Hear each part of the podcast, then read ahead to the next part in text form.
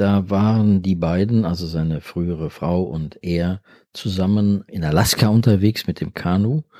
Und kurz danach taucht ein Bär auf und nähert sich seiner Frau und beschnuppert sie aus nächster Nähe. Also es muss irgendwie wirklich ganz, ganz nah gewesen sein. Der Keeling schnappt sich seine Kamera und filmt diese Szene, weil er das so eindrucksvoll fand. Er kommt überhaupt nicht auf die Idee, seine Frau vor, der, vor dem Bären schützen zu wollen, sondern er geht davon aus, dass dieser Bär arglos ist und filmt so, als sei es irgendwie ein Flamingo. Hinter der Geschichte. Der wöchentliche Podcast für Freunde der Zeit. Willkommen bei Hinter der Geschichte, dem Podcast für Freunde der Zeit. In diesem Podcast erzählen Zeitautoren jede Woche von ihren spannendsten Recherchen und Sie, liebe Zuhörerinnen und Zuhörer, haben die Gelegenheit, Einblick in die Arbeit der Redaktion zu bekommen. Mein Name ist Henning Susebach, ich bin Reporter bei der Zeit und bin heute zu Gast bei Stefan Willeke, der als Chefreporter quasi mein Boss ist und dazu nach vielen gemeinsamen Recherchen auch ein guter Freund. Hallo Stefan. Hallo Henning. Stefan, für das Zeitmagazin von dieser Woche hast du den Tierfilmer Andreas Kieling porträtiert. Viele unserer Zuhörer werden ihn aus der ZDF-Reihe Terra X kennen. Das ist ein sonnenverbrannter, blonder Kerl, der auf nahezu allen Kontinenten unterwegs ist und dem man seine 60 Jahre nicht ansieht. Dein Artikel heißt Der Bärenflüsterer. Und beinahe hätten wir die Geschichte nie zu lesen bekommen, weil du den Anfang der Recherche nur knapp überlebt hast, Stefan. Erzähl mal, was war los? Das ist natürlich maßlos übertrieben, nur knapp überlebt. Aber es war so, dass ich an einem Wochentag, ich glaube es war ein Mittwoch, in der Eifel bei Andreas Kielung vor der Tür stand. Ich hatte mich vorher mit ihm verabredet, wie man das so macht.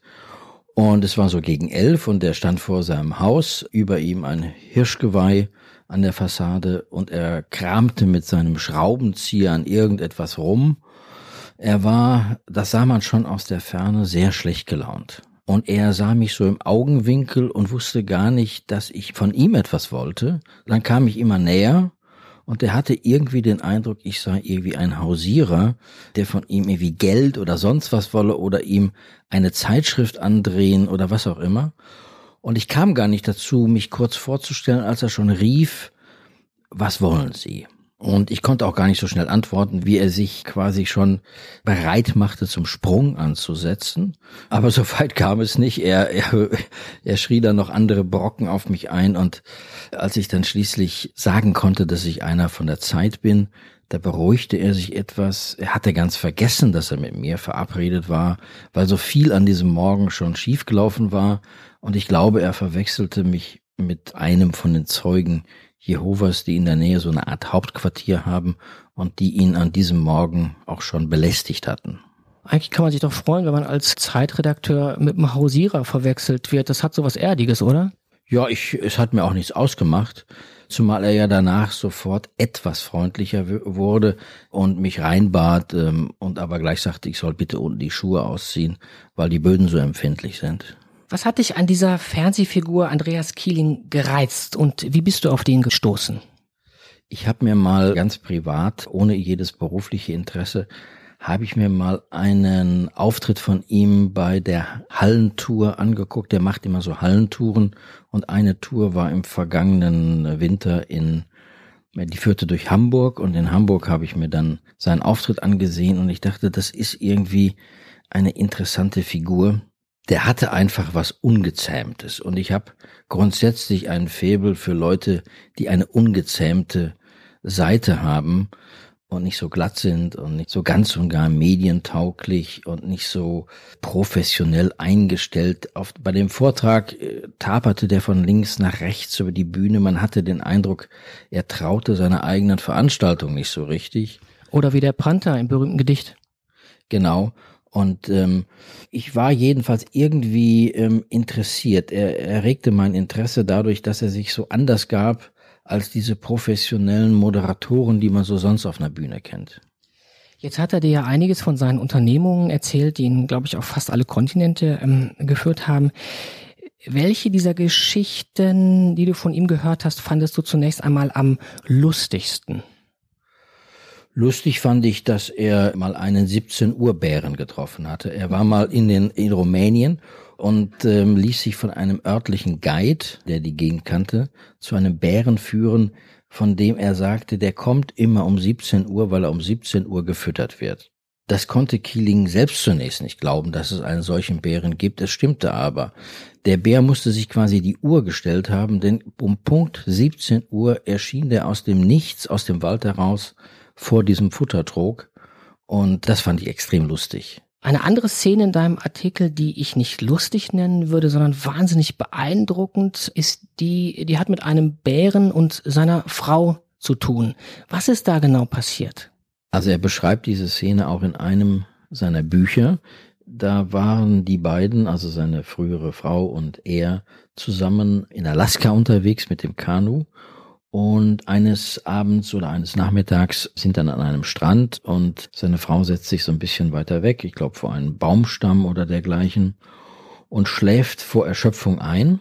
Und kurz danach taucht ein Bär auf und nähert sich seiner Frau und beschnuppert sie aus nächster Nähe. Also es muss irgendwie wirklich ganz, ganz nah gewesen sein. Jeder andere hätte vielleicht gesagt, er muss diesen Bär jetzt vertreiben, aber der Keeling schnappt sich seine Kamera und filmt diese Szene, weil er das so eindrucksvoll fand. Er kommt überhaupt nicht auf die Idee, seine Frau vor, der, vor dem Bären schützen zu wollen, sondern er geht davon aus, dass dieser Bär arglos ist und filmt so, als sei es irgendwie ein Flamingo. Wir wollen ja nicht zu viel verraten aus deinem Artikel, aber ich finde tatsächlich, es wird schon deutlich, dass diesem Keeling, dem Tierfilmer, das Menschliche gewissermaßen fremd ist. Und wer deinen Artikel liest, dem wird auch klar, dass der wahnsinnig gerne ergebnisoffen loszieht, um die Natur ihre Geschichten selbst erzählen zu lassen.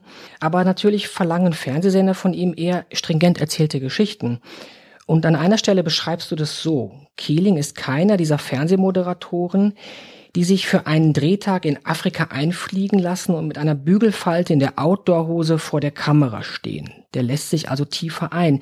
Ist das seine Kritik oder deine Kritik am Tierdokumentarfilm, die du da äußerst? Das ist meine Kritik. Er selber käme nicht auf die Idee, über seine Produktionsbedingungen oder über andere Tierfilme was grundsätzlich Negatives zu sagen. Also es ist schon meine Kritik. Ich glaube äh, oder habe gelernt während dieser Recherche, äh, dass Tierfilme heutzutage ähm, sehr stark auch auf Drehbücher angewiesen sind. Das war mir vorher nicht bewusst. Ich wusste nicht, dass ein Tierfilm ein Drehbuch benötigt und einen Drehbuchautor. Das ist aber bei Keeling seit vielen Jahren so. Und ich frage mich, ob das notwendig ist, ob die Sender da nicht zu viel tun. Denn da werden natürlich auch Geschichten ja, wie soll man sagen, in einen, in einen Rahmen gepresst, der es gar nicht mehr erlaubt, das Abenteuerliche, was in diesen Filmen ja auch steckt, irgendwie auszuspielen. Also es wäre heute für Andreas Kieling völlig aussichtslos, einen Film anzubieten, bei dem er mit einer Kamera eine Suchexpedition macht und gar nicht weiß, ob er jemals etwas finden wird. Dabei finde ich persönlich diese Art von Tierfilmen und Tierfilmjournalismus eigentlich am interessantesten, wenn man nicht weiß, ob man das, was man finden möchte, auch tatsächlich findet. Jetzt scheint es ja so zu sein, dass immer ungefähr in Minute 40 dann das Rehkitz vom Wolf gerissen wird. Und erst jetzt durch deine Recherche habe ich auch gemerkt, dass es offenbar einem Drehbuch folgt. Stefan, ich habe noch eine andere Frage. Wenn wir Journalisten ehrlich sind, dann erzählen unsere langen Porträts ja nicht nur von den Menschen, über die wir schreiben, sondern manchmal auch ein bisschen von uns selbst. Kann man sagen, es gibt auch ein Keeling in dir oder dessen Natursehnsucht? Hier steht zum Beispiel in deinem Büro zumindest ein Plüschlöwe herum. Ja, der Löwe ist ein Geschenk eines Freundes und der war nie echt. Aber er hatte ein freundliches Gesicht und ich mag ihn gerne auch in meiner Nähe haben. Ja, natürlich steckt in mir vielleicht auch etwas.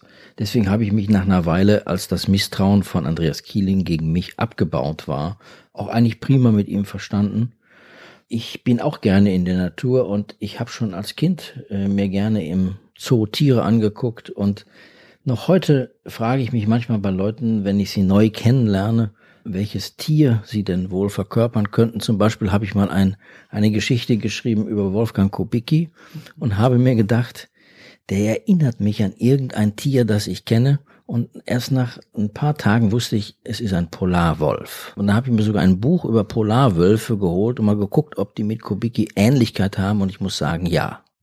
Das wird mir jetzt auch nicht mal aus dem Kopf gehen. Ich hätte jetzt gedacht, du würdest auf einen Fisch kommen, denn was nicht jeder weiß, du bist viel draußen in entlegensten Winkeln, weil dein Hobby etwas ist, das ich nicht Angeln nennen sollte, sondern Fliegenfischen. Ziehst du also die meisten äh, Mensch-Tier-Vergleiche in Richtung Fisch? Nein, also äh, bei Fischen kommt mir überhaupt kein Mensch äh, in den Sinn. Äh, die sehen doch irgendwie ganz, ganz anders aus. Nein, ich, ich denke dann schon an, an Tiere, die ein Fell haben oder die ein Gesicht haben, was dem eines Menschen irgendwie ähnlich äh, sein könnte. Auf Fische komme ich da eher nicht. Wie Andreas Killing bist auch du mal einem Bären begegnet? Und du hast dich da ebenfalls als Bärenflüster betätigt, so ist äh, Flüsterer betätigt, so ist ja die Überschrift deines Artikels. Was ist da passiert?